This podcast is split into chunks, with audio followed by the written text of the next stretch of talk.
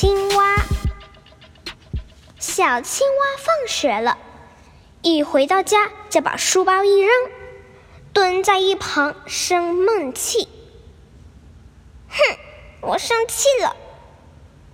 青蛙妈妈见到小青蛙气得肚子鼓鼓的，忍不住问他：“哎呦，宝贝，你为什么不高兴？”小青蛙听了，眼泪像断了线的珠子掉下来。青蛙妈妈接着问：“是不是回家路上又遇到那条黑尾巴的蛇了？”小青蛙一听到“尾巴”两个字儿，马上后腿一蹬，跳得高高的，气愤愤地说：“今天老师说我本来是有尾巴的，怎么可能啊？为什么老师要这么说？”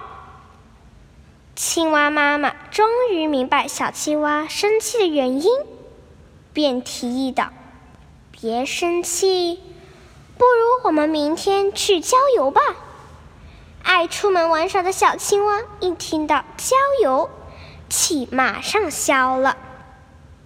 第二天，青蛙和妈妈来到郊外的田野，小青蛙玩得很开心。小青蛙到池边玩水，却发现池里有一堆长着尾巴、身体圆溜溜、有黑乎乎的小东西。小青蛙吃了一惊，连声大叫：“妈妈，这里有很多黑尾巴！”青蛙妈妈见了，大笑起来：“别怕。”他们都是你的弟弟妹妹、堂弟堂妹、表弟表妹呀！是是什么？我的小弟小妹怎么可能有尾巴？小青蛙听了一头雾水。我们青蛙小时候都是尾巴的，长大以后尾巴消失了，才长出两条腿。妈妈指着一只大蝌蚪。继续说：“你看，它的尾巴已经变小了。”小青蛙这才恍然大悟，原来老师没有骗他，自己曾经是长过尾巴的。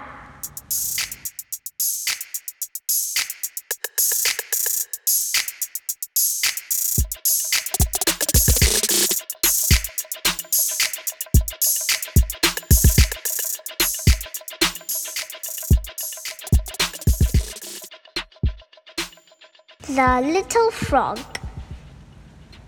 When Froggy got home after school, it threw its school bag on the floor and crouched one side in a huff.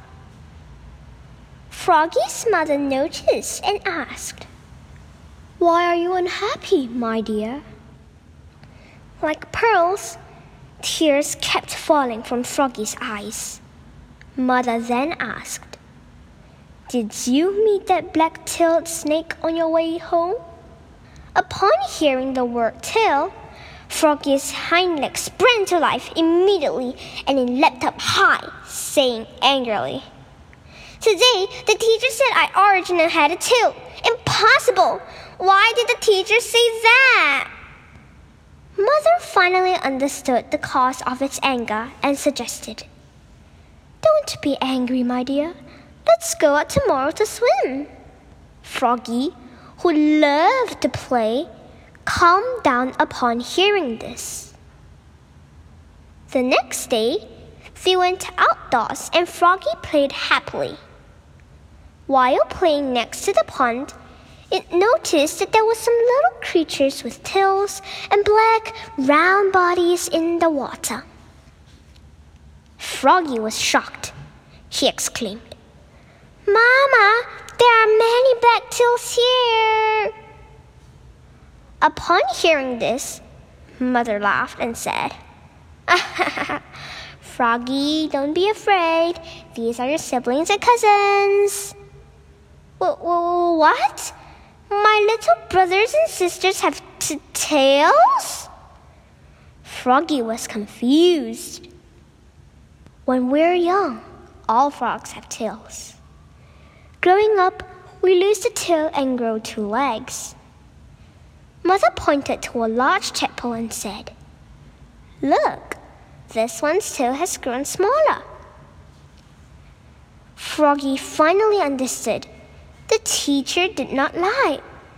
He once had a tail.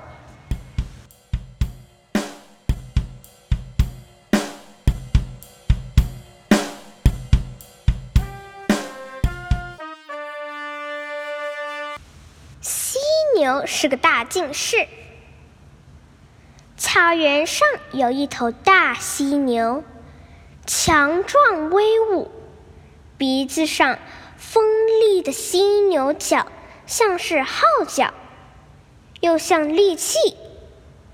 它的皮肤像坚硬的盔甲，很少动物可以咬穿它。所有动物都非常敬畏大犀牛，一看到它走过来，都赶紧让路。但是，威风的大犀牛却藏着一个大秘密。原来，它是个大近视。它的视力有多糟糕呢？曾经，有个猎人站在离大犀牛。十米内的树旁，犀牛完全分不清人和树。还好，它的嗅觉和听觉灵敏，掉头逃跑，才没被猎人抓到。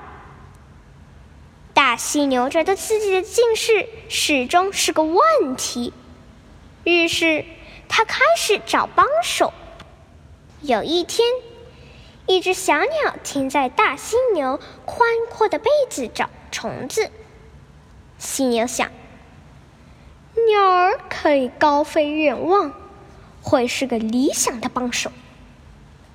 于是，犀牛对小鸟说：“小鸟啊，既然我的背上有好多好吃的虫子吃，你又何必飞来飞去？”小鸟回答说。我担心遇到老鹰、花猫，还有大蛇啊！万一我被吃了怎么办？大犀牛听了，哈哈大笑，说：“哈哈哈！哎呦，小鸟，你在我背上待着，哪还需要担心被吃掉啊？你吃你的虫，我可以保护你。”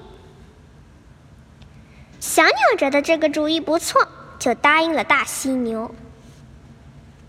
就这样，森林里的动物都躲着大犀牛，只有小鸟威武的站在犀牛背上，做它的眼睛。他们还成为好朋友了。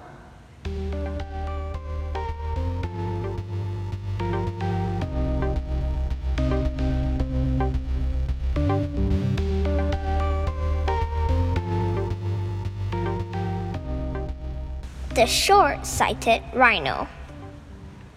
There was a rhino on the plains, strong and mighty, with a horn on its nose that resembled a musical instrument or a dangerous weapon, and armor like skin so tough that few animals could pierce it with their bites. All the other animals were in awe of Rhino and got out of the way whenever they saw it coming. However, the mighty rhino had a secret. It was terribly short sighted. Once, a hunter stood next to a tree less than 20 meters away, but Rhino could not tell them apart and narrowly escaped only because of its excellent sense of smell and hearing. As this was a troublesome problem, Rhino decided to look for an assistant. One day, a bird landed on the rhino's broad back, looking for bugs. Since the bird could fly and look far in the distance, Rhino thought it would be an ideal assistant. Rhino said, Little bird, if there are so many yummy bugs on my back, why bother flying around? the bird replied. I'm scared I'll encounter eagles, big cats, and giant snakes. What, what if I got e- eaten? Rhino laughed, and it said, Oh, little bird, you don't have to worry about getting eaten while on my back. Feast on your bugs, and I'll protect you. The bird felt that this was a good idea and agreed. And so, as the other animals of the forest continued to cower in the presence of Rhino, the little bird stood proudly on its back, becoming its eyes and a good friend.